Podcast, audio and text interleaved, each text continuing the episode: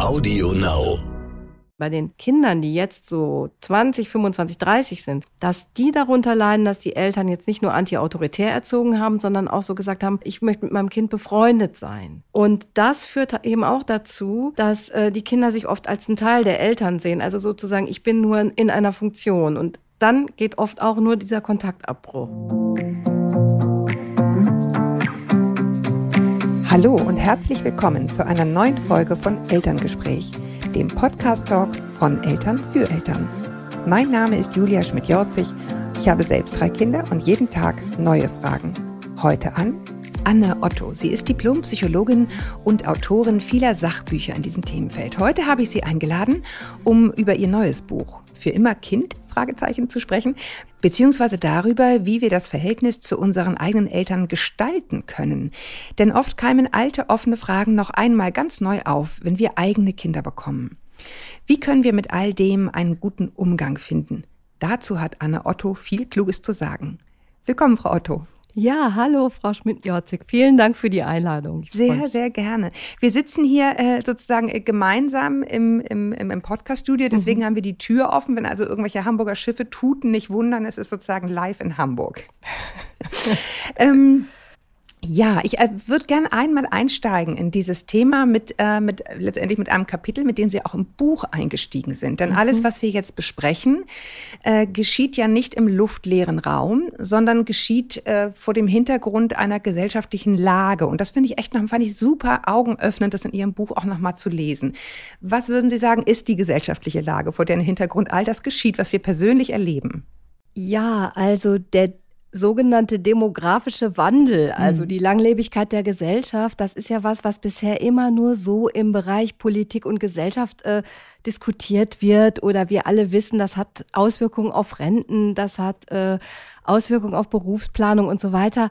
Aber dass das auch ganz große Auswirkungen auf Familien und Familienpsychologie und Familiendynamik hat, das äh, war mir jetzt in dem Buch wichtig darzustellen, weil das so ein bisschen was ist. Wir schlittern da so rein und merken gar nicht, dass sich da was geändert hat. Unsere Eltern werden sehr, sehr viel älter. Mhm. Das heißt, wir leben auch länger äh, als deren Kinder. Also die ähm, Beziehung zu Eltern kann heute mindestens 20 Jahre länger sein als noch vor, weiß ich nicht, hm. vor 100 Jahren sowieso, aber wahrscheinlich auch als vor 50 Jahren. Ja, das heißt, die, also sozusagen die persönliche Schwierigkeit in Anführungsstrichen, die manche vielleicht fühlen, so nach dem Motto, wie komme ich aus dieser Rolle raus, die ist eine weit verbreitete. Das ist keine äh, keine persönliche Situation, sondern eben eine gesellschaftliche Grundsituation, ne? dass die gemeinsame Zeit auf Erden von Eltern und Kindern sehr viel länger ist.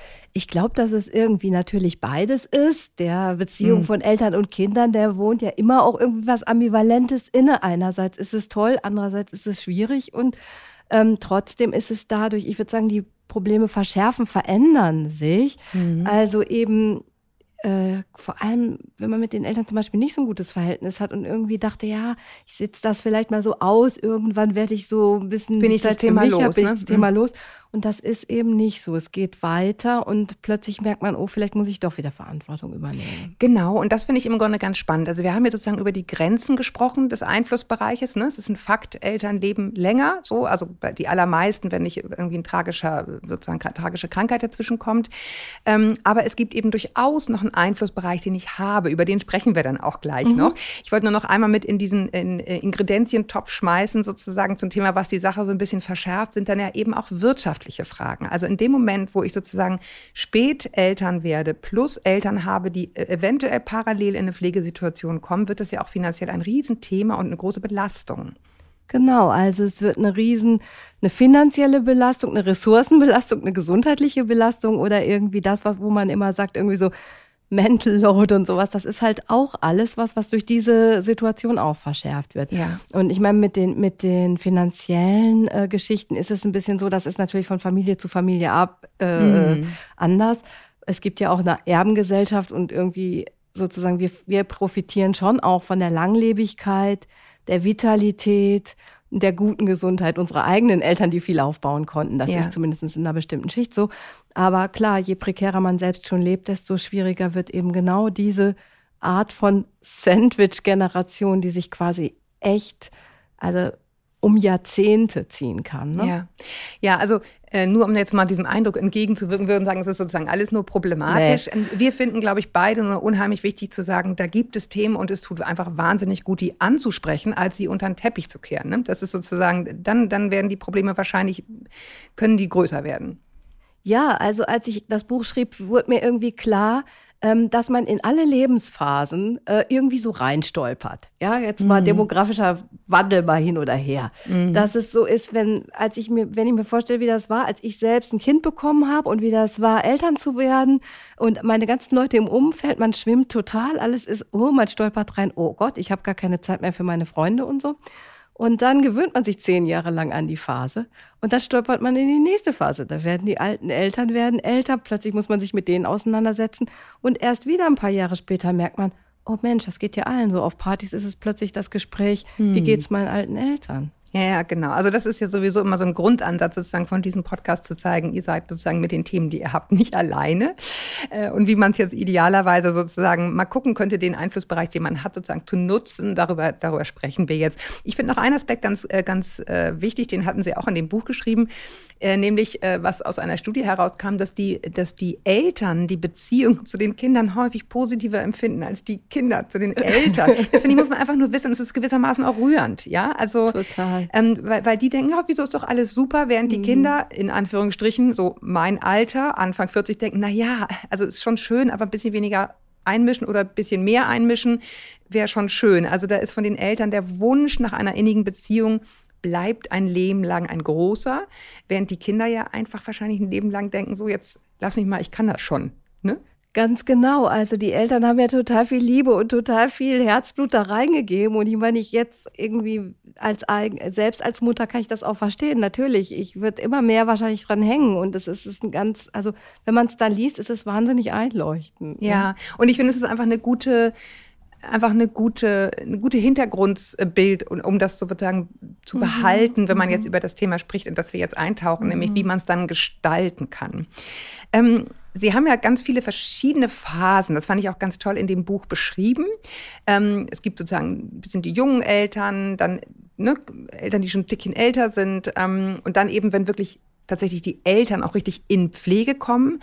Und wir haben jetzt heute gedacht, wir gucken uns jetzt mal so ein bisschen mit dem größten Fokus an, einfach Eltern, die gerade, also Kinder, die gerade selber Eltern geworden mhm, sind. Natürlich genau. unserer Zielgruppe gemäß, ja, ja, sozusagen. Klar, super. Denn da kommen ja dann auch häufig so diese Erziehungsstile äh, sozusagen auch nochmal zum Tragen. Mhm, ähm, genau. Ja, ja, genau. Ein Konzept, was Sie da vorrangig äh, bearbeiten, was ich ganz toll fand, war die filiale Reife. Mhm. Was ist das? Also, das ist ein Konzept, wo beschrieben wird, dass Kinder, wenn sie äh, älter werden, erwachsen werden müssen und wie das geht, wie wir unseren Eltern gegenüber erwachsen werden können. Mhm. Und dass das im Prinzip ein lebenslanger Prozess ist, dass es aber immer so Phasen gibt, für die, äh, die da prädestiniert sind, nochmal wieder so ein Schub in Richtung äh, Reife zu machen. Und da ist natürlich, wenn man selber ein Kind bekommt, wenn man selber Eltern wird, das ist so eine Schubphase und dann natürlich die Phase, wenn die Eltern sehr alt werden und sich das Verhältnis so ein bisschen verändert. Also die Psychologen, die das entwickelt haben, beschreiben verschiedene Fähigkeiten, die damit verbunden sind.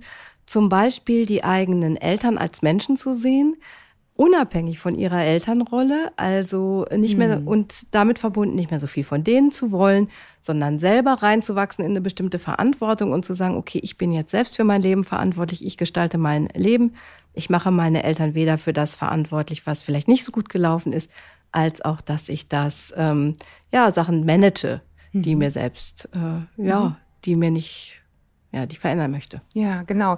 Aber ich meine, das ist ja genau der Knackpunkt. Ne? Also, dass, dass das eben so unheimlich schwierig ist, sich da so richtig frei zu machen. Also, der erste Satz, den Sie jetzt eingangs sagten, denkt man so, ja, na klar wird man erwachsen. Aber es ist eben gar nicht so klar, weil häufig ertappen wir uns ja dabei, dass wir selbst als Anfang 30-Jährige noch denken, jetzt weiß die immer noch nicht, wie ich Firma heißt, bei der ich arbeite. Das kann ja wohl nicht wahr sein. Ne? Wenn man mit seiner eigenen Mutter spricht oder mit seinem Vater mhm. und mhm. durchaus verletzt davon ist, mhm. weil man eben immer noch erwartet, dass die sich praktisch 24-7 für einen interessieren reagieren die Eltern. Ne? Mhm, mh. Also die Prägung so aus der Kindheit, das ist natürlich verblüffend, dass die sind zwar jetzt kein Schicksal, man kann da was dran ändern, das ist ja auch ein bisschen Teil des Buchs, aber die sind doch schon ganz schön stark. Und ähm, mhm. ich habe fürs Buch ja auch mit vielen Leuten gesprochen und habe alle auch mal so gefragt, was sind denn so die Sätze, die dich bei deinen Eltern immer noch auf die Palme bringen? Und es gibt halt wirklich immer dieser Satz, oh, meldest du dich auch mal wieder? Oder sowas mhm. wie, ähm, ja, also dein Bruder hat äh, aber das und das gemacht. Also es gibt, es gibt immer so bestimmte äh, Triggersätze. Trigger mhm. und das hört nicht auf. Und es ist so, dass man versuchen kann, so einen Umgang damit zu finden, dass man immer wieder verletzt ist, wenn man auf bestimmte Familienkonstellationen oder so hingewiesen wird. Aber ein Rest davon bleibt, würde ich sagen. Ja, ja, genau. Also wir hatten ja gesagt, ne, ein Teil ist sozusagen Eltern mit Distanz betrachten, also irgendwie sehen, das sind einfach auch einfach Menschen, das ist eine Frau, das ist ein Mann, die hat das und das erlebt. Da kann ich mit einer gewissen Generosität vielleicht, außer es ist jetzt wirklich Schlimmes geschehen, ne, irgendwie drauf gucken. Äh, aber ich habe mir hier auch aufgeschrieben, keine Versorgung mehr einfordern. Mhm. Also das ist natürlich ein bisschen idealtypisch, aber es ist trotzdem ähm, eine Sache, sich auf eigene Beine zu stellen, vielleicht auch zu sagen, ich kann für mich selbst sorgen. Das ist eine ganz andere Frage, ob man dann wieder was von den Eltern annimmt, wenn die vielleicht als Großeltern mhm. aktiv werden wollen. Aber das ist ja zum Beispiel auch so ein Thema. Müssen die Eltern, also müssen die Großeltern ran? Äh, mhm. Erwarte ich das? Oder was finde ich da für einen Modus? Zum Beispiel zu sagen, okay, es ist auch eine gewisse Freiwilligkeit, es gibt keine Verpflichtung. Und äh, ich sorge vielleicht auch selbst für meine Kinder. Das ist zum Beispiel so, so, ein Thema. Ja, aber sonst ist man halt immer in diesen Verstrickungen auch wieder drin. Ne? So angenehm das auf der einen Seite ist, da so eine Hilfe zu bekommen, es ist halt auch immer so ein Stück weit dann wieder sich verpflichten in beide, in beide Richtungen. Ne? Genau, und ich glaube, das ist eben nie so was Hundertprozentiges, aber es ist schon so, wenn man bei sich selbst merkt, dass man unheimlich grollt mit seinen Eltern. Ja, du zum Beispiel, wenn Eltern nicht als Großeltern zur Verfügung stehen, wenn Eltern nicht verstehen, in welcher Firma ich arbeite oder was mein Job mhm. eigentlich beinhaltet. Oder wenn die halt mit den Kindern anders umgehen. Das ist ja auch ein Riesenthema. Dann äh, kommen die Eltern und beschäftigen sich mit den Kindern, sagen was ganz anderes, sagen wieder, du verwöhnst das Kind und so weiter. Hm. Das ist ja auch so ein Punkt, wo man total oft sich, sich schnell verletzt fühlt und dann zum Beispiel oder, oder auch sich wieder verunsichert fühlt und dann zu sagen, ja, ich mache es aber anders. Ja, ja, ja, genau. Also da würde ich in dem Zusammenhang gerne noch mal auf zwei Dinge eingehen, die Sie auch in dem Buch beschreiben. Das eine sind, ist diese Doppelbindung. Mhm. Ähm, können Sie es nochmal in, in eigenen Worten hier erklären, was damit eigentlich gemeint ist? Also so doppelbödige Botschaften. Also Doppelbindung, eine ganz klassische Doppelbindung zwischen, also es gibt verschiedene mhm. Doppelbotschaften, aber eine typische Doppelbotschaft zwischen Eltern und Kindern ist, dass äh, Eltern den Kindern sagen, entwickel dich frei, mach dein Leben so, aber verlass mich nicht, bleib immer in meiner Nähe. Ja. Also natürlich nicht so, wenn es so deutlich wäre, könnte man ja sagen, hä, ist ein Widerspruch, aber häufig kommt es so verschwurbelt, ne? Aber im Grunde so eine widersprüchliche Botschaft, die man spürt als Kind, in Anführungsstrichen Kind. Genau, und das merkt man ja wiederum. Wir sind ja jetzt auch ein bisschen bei den Eltern, die jetzt noch kleinere Kinder haben, zum Beispiel. Das merkt man ja schon selbst, wenn man als Eltern kleinerer Kinder merkt, die entwickeln sich vielleicht so ganz anders, als ich selber bin, als ich selber dachte, mhm. dann wünscht man sich für die ja eigentlich, dass sie, was weiß ich, wenn sie introvertiert sind, dass sie das dann auch sein dürfen oder mhm. so.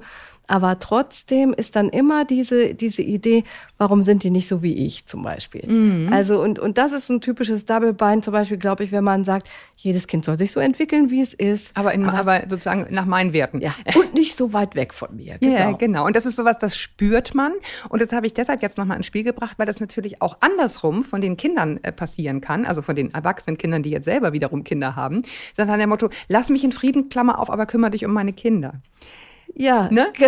dann ist es natürlich schwierig. Dann hat man das Double Bind in die andere Richtung auch. Ne? Und dann wird es natürlich irgendwie kompliziert, kann ich mir denken. Genau, also guck mal, da haben Sie jetzt eine Richtung ausgelotet und das ist, finde ich, auch ein total interessantes oder auch eine, eine gute Art zu denken. Immer sich in die unterschiedlichen Perspektiven reinzusetzen und zu gucken, okay, was ist in den Familien los? Wo ist, wie ist das für meine Mutter, wenn ich zu der sage, ich mache mein eigenes Leben, aber komm bitte donnerstags vorbei oder so? Mhm. Das ist eine, ist eine totale Chance, weil zum Beispiel diese, diese Richtung hatte ich jetzt gar nicht im Blick. Ja, ja, aber es ja. ist für die Eltern wahrscheinlich auch total widersprüchlich. Ne? Sei immer total. da, interessiere mich für alles, aber lass mich in Frieden bei den Sachen, bei denen ich in Ruhe gelassen werden will. Mhm. Muss man sich einfach nur mal klar machen. Mhm. finde ich immer so ganz mhm. hilfreich, ne? dass es mhm. diese Konzepte natürlich in beide Richtungen gibt. Mhm. Ne? Ähm, dann äh, hatten Sie auch gesagt äh, oder angedeutet eben schon so dieses, äh, du verzärtelst den. Mhm. Ja, oder die, oder du verwöhnst die viel zu viel, du rennst da immer sofort hin. Das ist, glaube ich, ein Klassiker, den man mindestens meine Generation, äh, die ich jetzt sozusagen Ende 40 bin, noch sehr stark von den Eltern gehört hat. Und da kommen wir nicht umhin, noch einmal über Johanna Hara zu sprechen. Vielleicht kennen ja. einige sie gar nicht mehr, aber ich glaube, man kann ihre Bedeutung, ihre negative Bedeutung mhm. gar nicht hoch genug einschätzen. Mhm. Erzählen Sie doch mal, wer das mhm. war und was Ihre mhm. Botschaft war.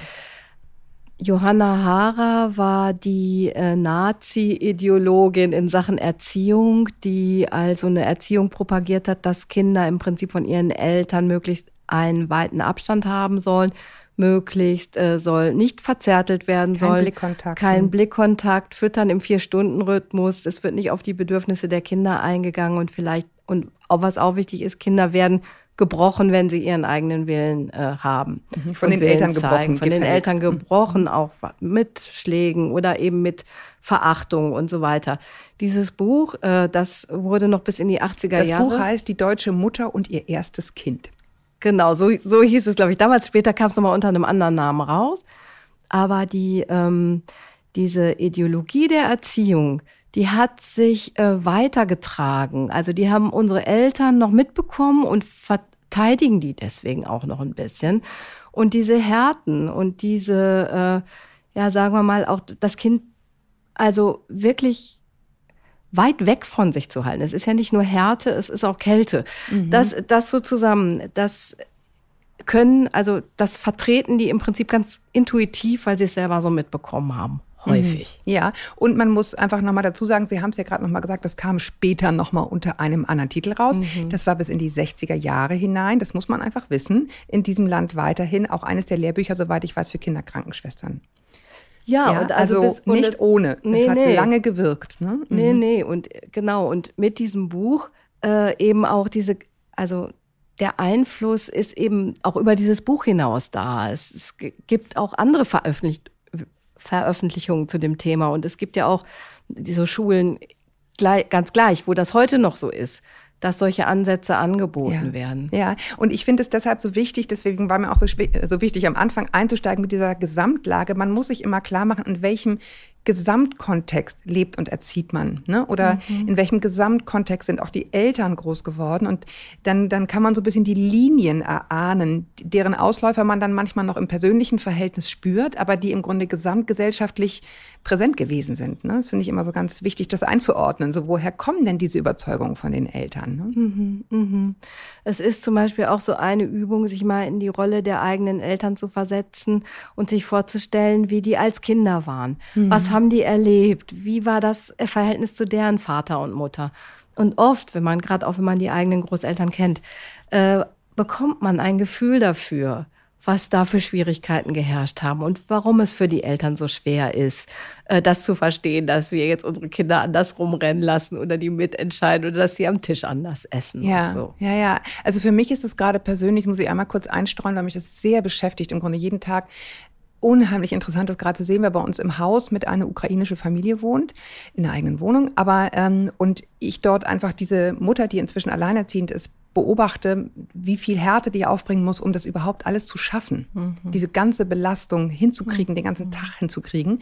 Und ich natürlich sozusagen aus meiner gepamperten Sicht auf diese Kinder gucke und denke, oh jemine, aber ich auch sehe, die muss in diesem Modus, sonst geht es alles gar nicht. Mhm. Ja, sonst, sonst bricht die zusammen. Mhm. Und ähm, äh, und das sozusagen live zu beobachten, was Krieg und Vertreibung mit einer Familie macht ne? ähm, und, und mit, mit, mit dieser Eltern-Kind-Beziehung macht, wie das einfach auch sozusagen die Gefühlsfähigkeit von Menschen verändert und langfristig verändern wird, ähm, ist für mich nochmal eine unheimlich lehrreiche Zeit. Also abgesehen davon, dass es einen berührt, äh, wo ich denke so, mh, hm, ja, so war das vor so und so vielen Jahren. Ne? Da hat man als Mutter dann irgendwie die Kinder, die vier, fünf Kinder an der Hand übers Haff gezogen. Ja. Ne? Mhm. Und, und da, da musste man eine gewisse Härte haben, die dann mhm. die, die, die Mütter gar nicht mehr abgelegt haben mhm. irgendwann, auch als es gar nicht mehr passte, mhm. ne? sozusagen in die mhm. gesellschaftliche Realität. Mhm, genau, also das ist. Äh wir haben die Freiheit, auch die ganzen Gefühle zu spüren und zu sagen, was brauchen unsere Kinder. Und ich finde das auch super, dass es so ist.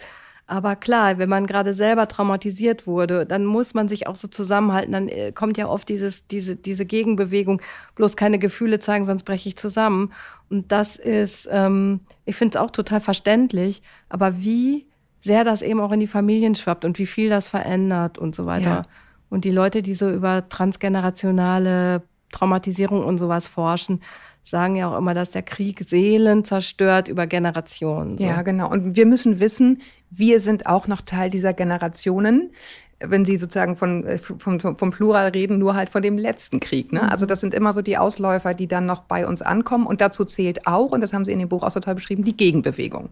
Mhm. Ne? Also einmal so die Eltern vielleicht noch davor, die dann so eine gewisse Gefühlskälte sich angeeignet haben, um es überhaupt hinzukriegen. Und jetzt so die Generation von uns, die dann aber antiautoritär und sehr auf die Bedürfnisse. Also es ist dann so ein Pendel, was dann so zurückschlägt. Ne? Mhm. Ja, es gibt eine ähm, Psychologin, die dazu auch viel geschrieben hat. Das ist äh, Claudia Hamann. Und mhm. die beobachtet, die hat viel zu Kontaktabbruch gemacht äh, in Familien, wenn mhm. die Kinder die, den Kontakt abbrechen. Und die hat festgestellt, dass in der jetzigen, in den jetzigen Generationen, bei den Kindern, die jetzt so 20, 25, 30 sind, dass die darunter leiden, dass die Eltern jetzt nicht nur anti-autoritär erzogen haben, sondern auch so gesagt haben, mein Kind soll, ich möchte mit meinem Kind befreundet sein. Oder ich möchte, das soll so ganz nah sein. Und das führt eben auch dazu, dass äh, die Kinder sich oft als ein Teil der Eltern sehen. Also sozusagen, ich bin nur in einer Funktion. Und dann geht oft auch nur dieser Kontaktabbruch. Mhm. Also um sich so. zu emanzipieren. Ne? Mhm. Also ja, mhm. also bei mir beschleicht sich so gerade so ein bisschen das Gefühl, wie man es macht, macht man es verkehrt. Aber es ist einfach gut zu wissen, so diese Strömungen sich so ein bisschen klar zu machen, ne? auch um Verständnis für sich selbst und, und aber eben auch für die Eltern aufzubringen, wo es verkraftbar ist. Was ich bei diesem, ähm, soll, man, soll ich noch was dazu? Ja, unbedingt. Also, äh, was was ich da total äh, spannend finde, ist, was man bei sich selbst mal beobachten kann. Wenn man zum Beispiel selbst mit der totalen Härte aufgewachsen ist und das auch von sich weiß und dann sagt, ich möchte es anders machen und dann wirklich so umkippt, also in, so, ins, mhm, ins, Gegenteil, Gegenteil, dann ich finde, dass es einen so ein bisschen stutzig machen sollte, wenn man es so ganz äh, sozusagen um 180 Grad dreht. Das kenne ich auch irgendwie von mir selbst, diese Momente, wo ich immer so ganz, das ist ja äh, so, so als erste Pendelbewegung immer ganz schön aber der Wunsch, dass das dann wieder in die Mitte kommt, so, also ich finde, das ist immer so ein ganz guter, ja, weiß ich nicht, so, so eine gute Orientierung. Ja, ja, das stimmt. Ich meine letztendlich die Orientierung, wie für alles, so, so eine gewisse ja eine Mitte zu finden für die Dinge ne? und nicht zu sehr ins eine oder andere Extrem zu verfallen, wobei es natürlich menschlich völlig nachvollziehbar ist. Ne? Also wenn man jetzt geschlagen wurde und dann denkt, also alles nur das nicht, Absolut. da gibt es praktisch keine Mitte, keine Gewalt. Ne? Aber so, ich möchte mich besonders hinwenden, aber dann ist eben die Befreiung für die Kinder umso schwerer. Und da berühren wir ein anderes Thema, was, Sie, was Ihnen auch ganz wichtig war im Vorgespräch, äh, nämlich Schuldgefühle. Mhm. Ja, also äh, auch da, auch als Kind hat man ja häufig den Eindruck, wie ich mache, mache ich es falsch. Entweder ich bin nicht genug für die Kinder da oder nicht genug für die Eltern. Was ist so Ihrer Erfahrung nach, wenn Sie mit den, Sie haben ja mit Leuten gesprochen, es gibt Fallbeispiele in Ihrem Buch, mhm. ganz toll. Abgesehen davon, dass es einen Coaching-Teil gibt, ganz am Ende, wie man seine eigene Beziehung aufarbeiten kann, möchte ich hier nicht unerwähnt lassen. Aber was war so das, was, ähm, was so der gemeinsame Nenner an Schuldgefühlen war in all diesen Geschichten, die Sie recherchiert und begleitet haben? Schuldgefühle gegenüber den eigenen Eltern sind häufig, ich lasse dich alleine, ich kümmere mich nicht genug um dich. Je hinfälliger die Eltern werden, natürlich umso mehr. Mhm. Und ich enttäusche deine Erwartungen, was du jetzt von mir gewollt hast, als, also für mein Leben. Das sind mhm. so die großen Schuldgefühle. Und ähm, die sind unterschiedlich stark ausgeprägt, habe ich gemerkt. Ich habe ja auch ähm, mit einem äh, Sohn einer Familie der ersten Einwanderergeneration gesprochen. Und der hat nochmal so schön gesagt, fand ich, er fühlt sich in Deutschland total zu Hause. Er hat hier seine Familie, seine eigene jetzt. Und seine Eltern sind dadurch, ähm, sind für immer zerrissen, weil er wird mhm. gerne, er bleibt hier und seine Eltern würden gerne in die Türkei zurückgehen. Und dieses, der hat massive Schuldgefühle beschrieben, mhm. weil er sagte, seine Eltern haben ihm ein tolles Leben ermöglicht hier und sie selbst sind eigentlich immer so ein bisschen ambivalent geblieben. Ja, genau. Aber wie geht's da raus? Tja, wie geht's jetzt da bitte, raus? Jetzt bitte antworten. also ähm, verschiedene Ansätze. Also das eine ist erstmal, dass es, ähm, glaube ich, total hilft zu gucken, was ist der wahre Kern da dran. Also wo kümmere ich mich vielleicht wirklich nicht genug? Wo sage ich vielleicht wirklich nicht, was mir wichtig ist oder also erstmal so abklopfen, wo könnte ich besser sorgen oder was ist gerade bei alten Eltern wichtig. Ne? Und das Zweite ist aber zu sagen, wo bin ich, äh, wo ist es einfach ein alter, also eine alte Geschichte, die mich da ruft, also eine alte Idee. Und sich dann so ein bisschen klar zu machen, wo ist es mir wirklich wichtig, meine Eltern zu enttäuschen und einen anderen Weg zu gehen. Und das kennt vielleicht auch jeder, wenn man so in sein eigenes Leben zurückguckt. Es gibt diese Momente, wo man gesagt hat, okay, du wolltest, dass ich das werde, ich bin aber das geworden. Oder du wolltest damals nicht, dass ich nach Paris gehe, ich habe es aber gemacht, es war toll. Und sich solche Momente wieder mal so klar zu machen, dass dieses, diese Enttäuschung dazugehört, äh, mhm. den Eltern etwas abzuschlagen oder zu sagen, nein, ich kann jetzt nicht für dich da sein. Das finde ich, ähm, als finde ich stärkend. Mhm. Ja? Und ähm, trotzdem, dass das auch so ein bisschen nebeneinander stehen kann. Dass ja. ich, ne, ich kann einerseits eine hilfreiche Tochter sein für meine Mutter, für meinen Vater, ich kann mhm. für meine Kinder da sein und ich kann andererseits auch mal sagen, jetzt bin ich es mal nicht. Genau, und auch da, also in dem Falle eine positive Doppelbotschaft zu sagen, nämlich, pass auf, das möchte ich jetzt einfach alleine entscheiden, aber das ändert nichts an meiner, äh, an meiner Liebe zu dir. Also ist dann auch mal zu benennen, ne? Das mhm. nach dem Motto, ich, ich wünsche mir hier Freiheiten, aber deswegen können wir trotzdem ne, ein gutes Verhältnis haben. Ich will nur sagen, in diesem Punkt muss ich es einfach allein entscheiden. Mhm. Mhm.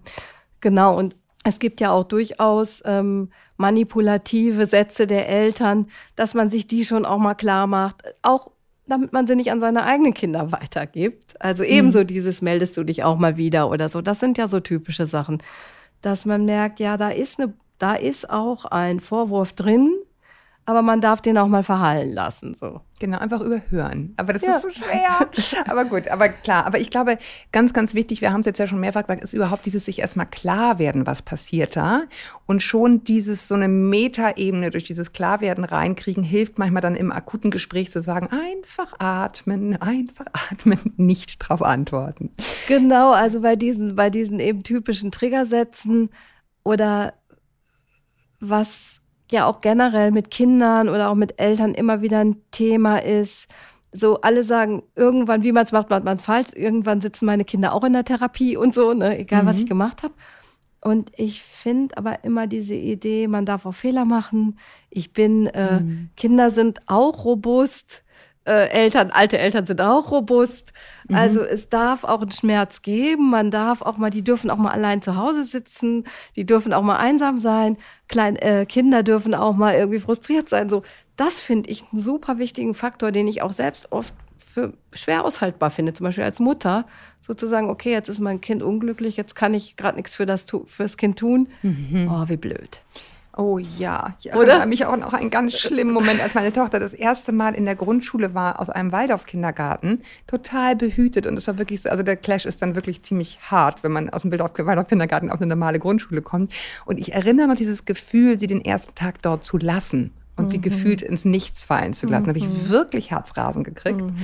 Ne, weil man irgendwie merkt, ich kann es jetzt nicht ändern, so ist die Situation da, aber das, also das kann, kann, ich mich noch sehr lebendig daran erinnern, ne, an dieses Gefühl von, oh je, da muss ich jetzt einfach durch. Und in dem Falle ist es so. Ne? Mhm. Es nützt nichts. Man kann den Kuss geben und sagen, ich hole ihn nachher wieder ab, aber diese Erfahrung der Fremde, der Fremdheit, hat sie auch überlebt, muss man auch sagen. Ja. ja. Das ist dann ja die gute Erfahrung. Ne? Ähm, Sie haben Therapie eben angesprochen, es ist mir wichtig, das nochmal aufzunehmen, weil äh, ich glaube oder ich weiß es auch von vielen, äh, dass das durchaus hilfreich sein kann in dieser Phase, wo man merkt, oh, jetzt kommen hier auf einmal nochmal Sachen hoch, die waren mir gar nicht so klar, in dem Augenblick, wo man selber Kinder bekommt, sowas nochmal anzudenken, wo sich die Chance ergibt. Mhm. Für, oh Gott, irgendwas. Ah, ein Motorrad fährt ein los. Motorrad, Wir sind es Schlepper. nicht. nee, ähm, ja, ich finde, das ist eine gute Möglichkeit für Therapie, wenn man zum Beispiel merkt, ähm, dass man mit dem eigenen, also auch mit dem eigenen Kind nochmal wieder an solche Fragen kommt. Zum Beispiel, kann ich mich kümmern? Äh, kümmere mhm. ich mich gut? Oder eben die Glaubenssätze. An, Glaubenssätze, die gerade angesprochenen Schuldgefühle. Mhm. Ähm, also zum Beispiel diese Idee, ach, ich bin vielleicht keine gute Mutter oder, oder ja, sowas, genau. ne? Mhm. Oder eben man merkt, man kommt mit den Kindern wirklich, wird plötzlich wieder so, fühlt sich so hilflos oder hat wirklich diesen Impuls, ich könnte ihm jetzt eine scheuern oder so. Das gibt's ja bei, klein, äh, bei kleineren Kindern auch manchmal, dass man wirklich so völlig an seine Grenzen kommt. Und solche Momente, wo man dann plötzlich merkt, okay, ich fühle mich jetzt auch wirklich gar nicht mehr wohl. Und das weiß man auch selber. Was, hm. Das sind gute Momente, um nochmal zu sagen, okay, das gucke ich mir jetzt mal mit Abstand und Hilfe ein bisschen an. Ja, also kann ich nur dafür werben. Es ist gut investierte Zeit. Also es ist ein Luxus, dass unsere Generation das kann. In diesen Zeiten jetzt schwer, jemanden zu bekommen, das muss man auch leider dazu sagen. Aber es ist ein guter Moment, um sich nochmal klarzumachen, warum glaube ich eigentlich, eine gute Mutter ist nur gut, wenn sie dieses oder jenes erfüllt oder eine gute Ehefrau oder keine Ahnung, Glaubenssätze gibt es ohne Ende. Die hat man alle persönlich entwickelt. Aber ein guter Moment dafür. Genau. Und äh, ich habe das häufig auch erlebt in Gruppen und so weiter, also mhm. auch wo ich unter anderem auch als, als Teilnehmerin oder als Lernende mhm. war, ähm, dass oft Leute kamen mit diesen Kinderfragen, wenn irgendwelche Kinder auch außer Rand und Band sind und so weiter. Gerade wenn das kleinere sind, ist es oft so, dass man denkt, die Eltern machen ein paar Stunden Therapie und dann verändert sich total viel. Ja, ja, ja. Ich meine, das ist die ganze Idee von systemischer Therapie. Es, ja. ist, es ist so eine Art Mobile. Wenn einer anders schwingt, schwingt das ganze Mobile anders. Das macht einfach sehr viel Sinn. Übrigens auch im Elternverhältnis. Ne? Wenn einer sich nur ein Mühe anders verhält in diesem, in diesem Generationengleichgewicht, dann wird das eine Auswirkung haben. Und sei es nur das Überhören des, ach schön, dass du mal wieder anrufst, Satzes. Ne? Es wird, ja. wird, das weitere Gespräch ver verändern, wenn man nicht darauf reagiert. Ne? Total. Und da äh, fällt mir jetzt auch noch eine Studie ein, die ich ganz, äh, ganz super mhm. fand für das Buch, also für das Buch, als ich recherchiert habe. Da gibt es eine Entwicklungspsychologin, die heißt Heike Buhl und die hat über Gegenseitigkeit geforscht. Also wie das mhm. ist, wenn man äh, was den Eltern zurückgibt oder wenn Eltern den Kindern was geben und so. Und hat herausgefunden, so über so Tagebuchstudien, dass schon sehr kleine Gesten, die man verändert, zum Beispiel in Richtung der Eltern. Man ruft mal an, man sagt, okay, wie geht's dir? Und man, ruft, man kauft für die was ein. Oder also kleine, hilfreiche Gesten oft dazu führen, dass es irgendwie erwidert wird. Und zwar nach kürzerer Zeit. Nicht vielleicht am nächsten Tag, aber sagen wir ja. mal in einer Spanne von Monaten. Ja, ja, das finde ich total interessant, weil so dieses Lass uns mal zur Therapie gehen, ist für jemanden, der 70 ist, kann man vergessen. Ja, also jemand, der das noch nie gemacht hat, der wird, also gemeinsam meine ich jetzt als Familientherapie total. nach dem Motto, ich als erwachsenes Kind. Aber zu sagen, ich habe heimlich ein Blümchen hingestellt und vielleicht können wir beim nächsten Mal darüber sprechen, wenn es sich zufällig ergibt, weil es irgendwie eine Wirkung hat, dass ich es hingestellt habe. Das finde ich eine, eine, ganz schöne Idee, wie klein das manchmal sein kann. Ne? Mhm. Ja. Mhm. Also so Gesten der Verbundenheit, gerade wenn man so ein schwieriges Verhältnis hat. Ich weiß, das ist dann eine große Überwindung. Aber es ist trotzdem, das kann echt helfen. Ja. Mhm. Ja, ich fand, finde auch nochmal interessant, wir sprechen ja gleich auch nochmal kurz, jedenfalls über das Thema Pflege, dass eben das auch der Moment ist der Weichenstellung dafür, wie es später sein wird, ne, wenn wir so jung, jünger sind und Kinder bekommen vielleicht, ähm, dieses, wie wir dann mit unseren Eltern schon mal gesprochen haben, wenn es dann später noch ein bisschen enger wird mit den Themen ne? und man wirklich gucken muss, wie, wie Pflege, wie soll das irgendwie alles funktionieren, wenn man da schon mal so ein bisschen aufgeräumter gestartet ist mhm. in, dieser, in dieser Erwachsenenphase. Mhm. Ähm, ich finde, würde gerne zwei Dinge nochmal ansprechen. Das eine ist dieses Mehrgenerationenwohnen. Das kriege ich nämlich relativ häufig von, von Leuten geschrieben, die das praktizieren oder sehr eng wohnen im selben Dorf. Das ist ja so ein bisschen bei Ihnen Gott sei Dank nicht, aber häufig idealisiert. Oh, wie schön, alle unter einem Dach Mhm. Was haben Sie da ähm, jetzt nicht in der ganzen Breite, aber was sind so die wichtigsten Dinge, die man beachten sollte, wenn man es überlegt? Ich will erst noch mal sagen, dass die Interviewpartnerin, die ich hatte, so derartig frei von der Leber gesprochen hat und wirklich gesagt hat, dass es unheimlich schwierig ist, obwohl sie es sich sehr, sehr äh, schön vorgestellt hat und auch an ihrem Zuhause oder an ja. dem Dorf, wo sie heraus, ja. herkommt, hängt. Also da kam so ein bisschen raus, was ist wichtig sich vorher sehr gut absprechen, was eigentlich die Bereiche sind, wie man sich das vorstellt und mhm. wo die Trennungen sind und wo die Türen zugehen.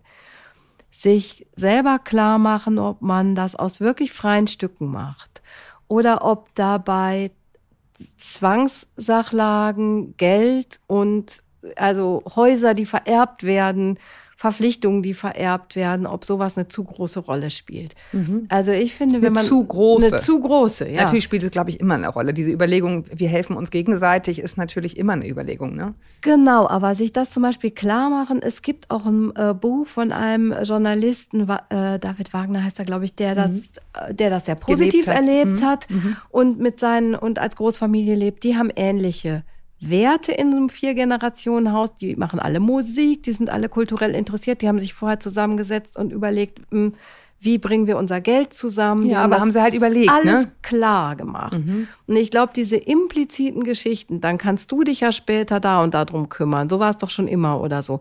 Das sind unheimlich schwierige Sachen und wenn eben keine Grenzen erwünscht sind. Also einem, ähm, eine Geschichte, die auch in dem Buch ist, ist, dass äh, Leute auch so ein Mehrgenerationenhaus geplant haben.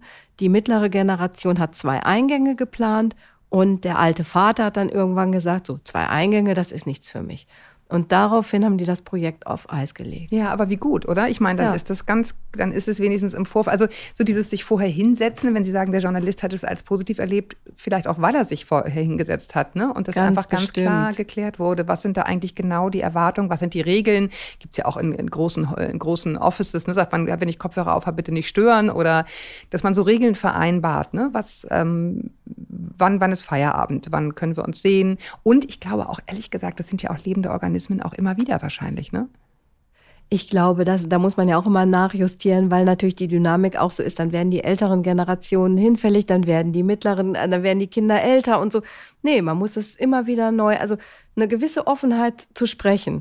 Also ohne dass zum Beispiel, wenn man weiß, äh, irgendwie eine der beteiligten Personen ist unheimlich schnell beleidigt, kann gar nicht mit sich mhm. sprechen lassen, dann wird es, glaube ich, schwierig. Ja, ja, genau. Also ich fand, find nochmal immer ganz interessant, habe jetzt beim, beim Nachlesen auch nochmal gedacht, dieses Konzept des, ähm, des anerkennenswerten Bedürfnisses, ja. Also wenn ich sozusagen sagen kann, ich, ich sehe also ich sehe dein Bedürfnis, dass du mir helfen möchtest. Das kann ich, das finde ich auch total, es rührt mich total. Aber vielleicht können wir einen anderen Weg finden, als dass du Klammer auf, dauernd ungefragt in mein Schlafzimmer kommst und mein Bett machst oder so, ja, also was immer es dann jeweils ist, aber sozusagen sagen, ich verstehe schon, ne, was dich, was dich bewegt, ich sehe das mhm. und das kann ich auch anerkennen, mhm. ja, mhm. oder eine Chefin, die, äh, die, weiß ich nicht, extrem auf die Zeiten achtet, das Anerkennensbedürfnis, anerkennenswerte Bedürfnis wäre, sie möchte natürlich sozusagen, dass der Laden läuft, mhm. nur in der Umsetzung muss man vielleicht nochmal sprechen, wie es dann läuft, das finde ich irgendwie, äh, finde ich auch nochmal eine gute Idee, weil es häufig versteht man ja schon, warum Eltern, also die wirklich mhm. erwachsenen Großeltern mhm. Dinge tun, mhm. aber es nervt einen dann die Umsetzung. Ne? Ja, das ist ein totales, ich weiß überhaupt gar nicht, ob ich das in meinem Buch habe, aber ich finde das ein total gutes und ich kenne das auch so ein bisschen, es ist auch so ein systemisches Konzept, genau, ich. Ja, ne? ja, genau. Ich das bin systemisch verbrennt ja. sozusagen. Ich bin so auch ausgebildet. Genau, genau also ja. dass man irgendwie so den anderen eine gute Absicht unterstellt. Ne? Ja, und die, die, die wahrscheinlich auch da ist, das Bedürfnis kann, kann trotzdem irgendwie für einen selber sehr störend umgesetzt werden, muss man auch mal sagen. Also muss man auch beim mhm. Namen nennen. Mhm. Aber irgendwie zu sagen, ich sehe ich sehe schon, was so die Grundidee wahrscheinlich dahinter ist. Ne? Und dann mhm. kommt man mhm. schon mal ganz anders ins Gespräch. Ähm, Sie haben es vorhin angesprochen, Eltern, so schön es ist, die halt super fit sind und die sagen, yeah, Kinder aus dem Haus, jetzt geht's auf Reisen. Und die jungen Eltern sagen so, äh, Moment mal, ich hatte mir aber eigentlich gedacht, dass du dich jetzt um meine Kinder kümmerst.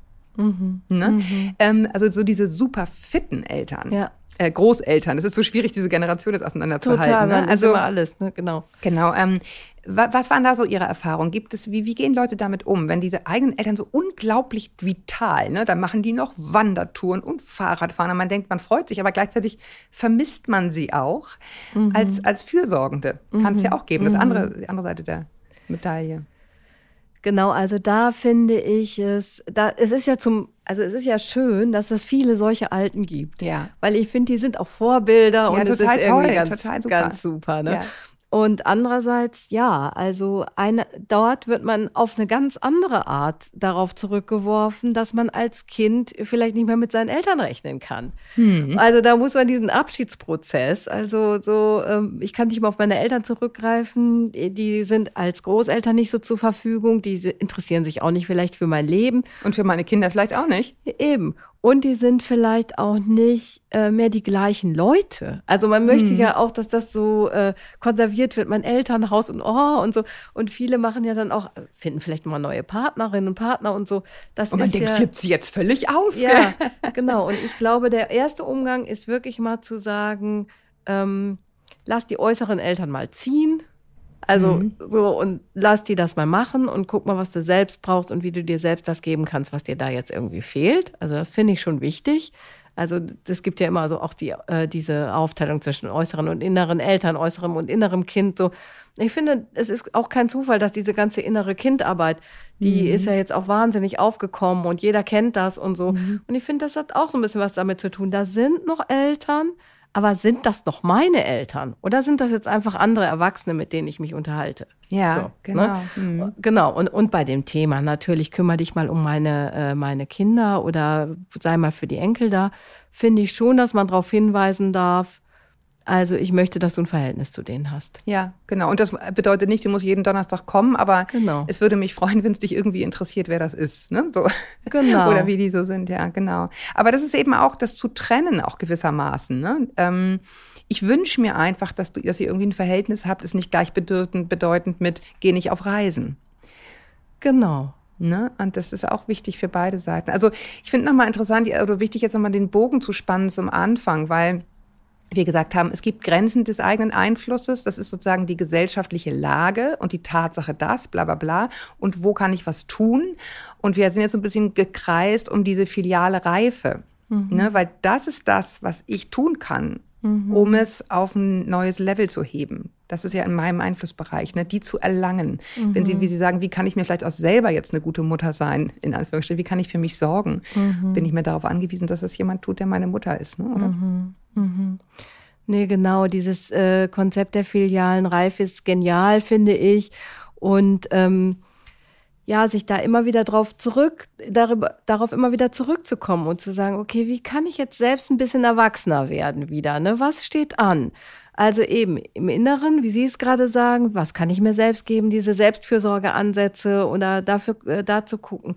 Aber auch im Äußeren, so Interaktion, möchte ich mit meinen Eltern auch in einen kleinen Konflikt gehen. Äh, wir denken ja immer mit den Eltern, man muss in Riesenkonflikte gehen, das muss das alles auf den Tisch. Aber es reicht ja manchmal auch zu sagen, so dieser eine Aspekt, das würde ich mir anders wünschen. Das ist ja auch ein erwachsenes Verhalten auf hm. Augenhöhe. So. Ja, genau. Und auch der große Konflikt, das steht in Ihrem Buch auch sehr schön, äh, ähm, wir müssen die Hoffnung auf Wiedergutmachung aufgeben. Ne? Also das ist ein Teil dieses Pro Prozesses ist zu sagen, das ganz große Ding werden wir wahrscheinlich jetzt nicht mehr rückwärts drehen.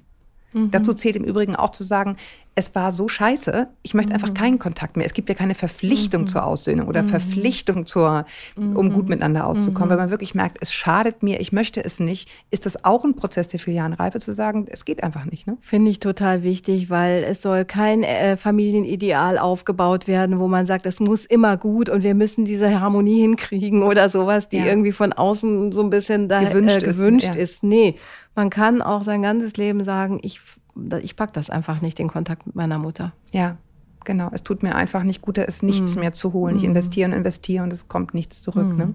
Ich will nur einmal ganz kurz nur einen kleinen Warnschluss geben. Wir wollen jetzt nicht noch komplett Pflege der Eltern machen. Das kommt irgendwann. Ich sage nur Obacht, liebe Frauen.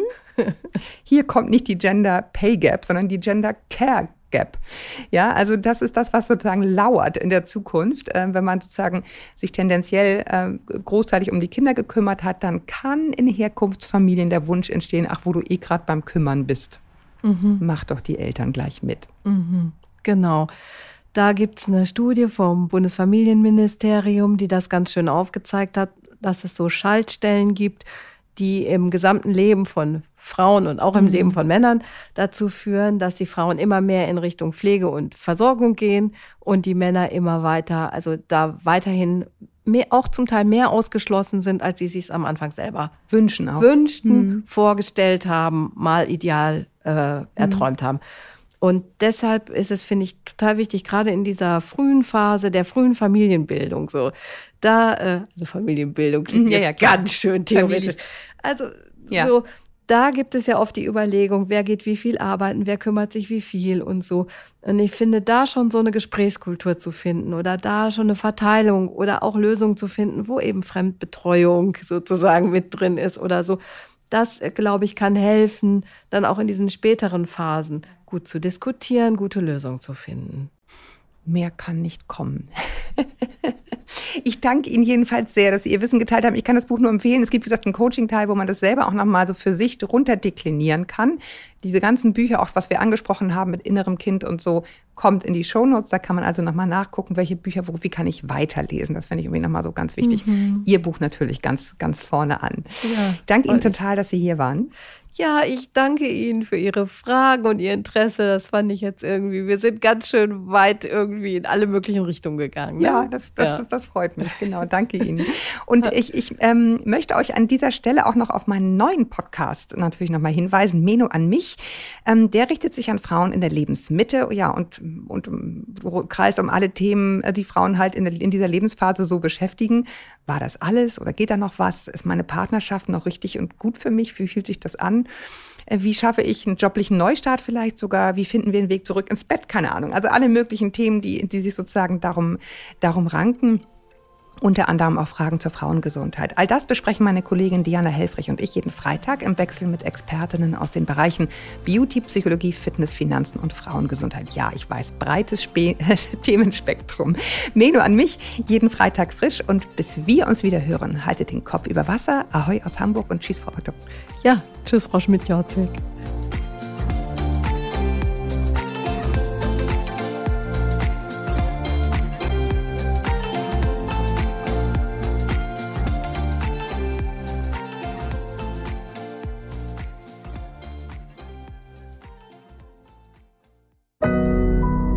Audio Now.